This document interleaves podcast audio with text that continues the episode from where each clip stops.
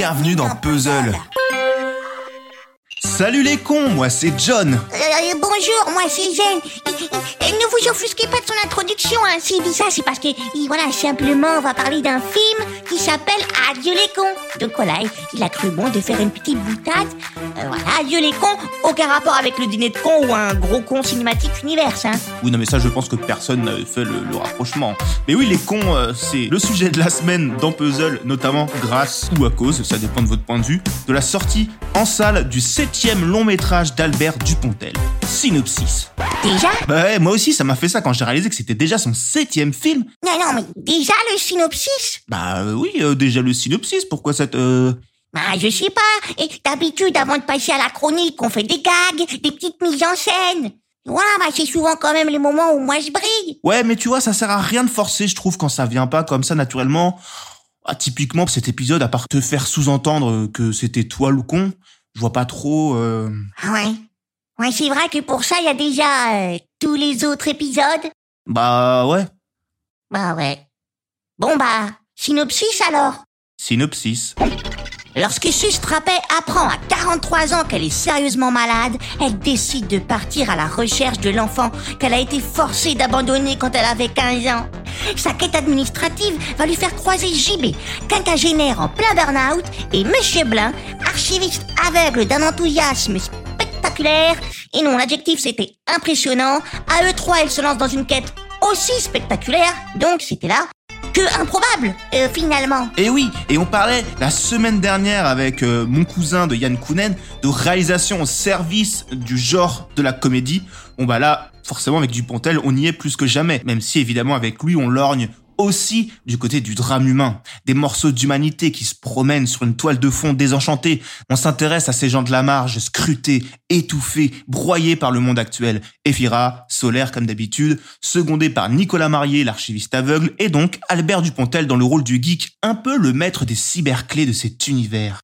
Et pour revenir donc à la réalisation, la recherche plastique, je dirais, pour englober un peu tout, euh, le choix des cadres, des lumières, des points de vue, tout ça nous transporte dans une fable à la morale ternie, un vrai conte contemporain. Comme je le disais, Dupontel joue beaucoup avec le reflet. Non, avec le reflet.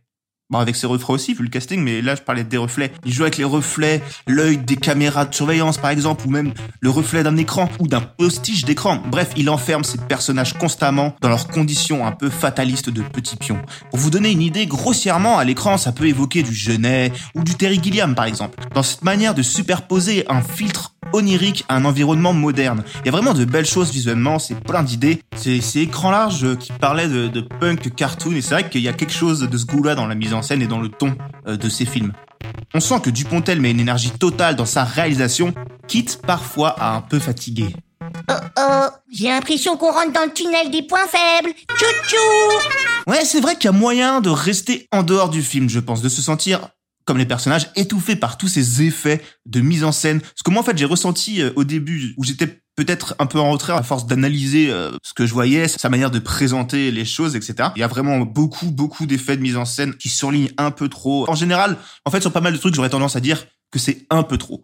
Je pense même que les plus cyniques d'entre vous Pas toi donc. Certainement pas moi, non. Et donc certaines personnes pourraient ressentir un certain euh, cynisme devant la facilité dont l'auteur présente, traite certains sujets, dans les choses qui sont dénoncées notamment, et qu'il a raison de, de dénoncer. Mais au final, ce qui en est dit est assez euh, hmm, consensuel, Convenu?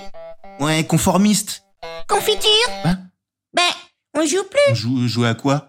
Bah, au jeu des mots qui commence par con. Concierge, conciliabule, content. Tu vois, ce qui est beau avec toi, Zen, c'est que tu fais toi-même le sous-texte de ce que j'aurais pu écrire en gras pour cet épisode. Et j'ai même pas besoin de le faire, parce que tu transpires cet état de fait. Co- comment ça? T'occupe, retiens juste que je viens de te faire un compliment. Ah, c'est toujours agréable de se sentir considéré. Et donc en parlant de choses convenues, Déjà dit. on peut aussi parler de sa manière de faire monter l'émotion dans les moments dramatiques, même si on sombre jamais dans le gros pathos, hein, mais là aussi comme le prétexte et la manière de faire voyager ses personnages euh, dans son petit univers, tout ça est au final très classique, euh, on sent un peu la mécanique derrière, malgré la forme que s'évertue à, à lui donner Albert Dupontel. Et pour en revenir vite fait euh, à l'écriture, il y a des thématiques un peu rentrées au chausse-pied aussi, ou alors exploitées de manière évidente, et c'est un peu la même chose pour certains personnages, notamment celui interprété par Dupontel, je trouve, alors qu'on pourrait croire que c'est le personnage principal, etc. Bah, j'ai trouvé un peu en retrait. En fait, il ne touche pas vraiment parce qu'il il dépasse jamais vraiment son archétype du geek euh, renfermé, etc. qui a jamais connu l'amour. Il y a l'humour aussi peut-être qui pourra en gêner certains, un peu un, truc de vieille BD française euh, avec le charme que ça comporte, mais aussi le côté un peu désuet. Mais pour les autres, ceux qui vont se laisser emporter, comme moi je me suis laissé emporter vraiment dans, dans, la seconde moitié du film, peut-être parce que la forme laissait un peu plus euh, respirer sa narration, ses personnages, etc.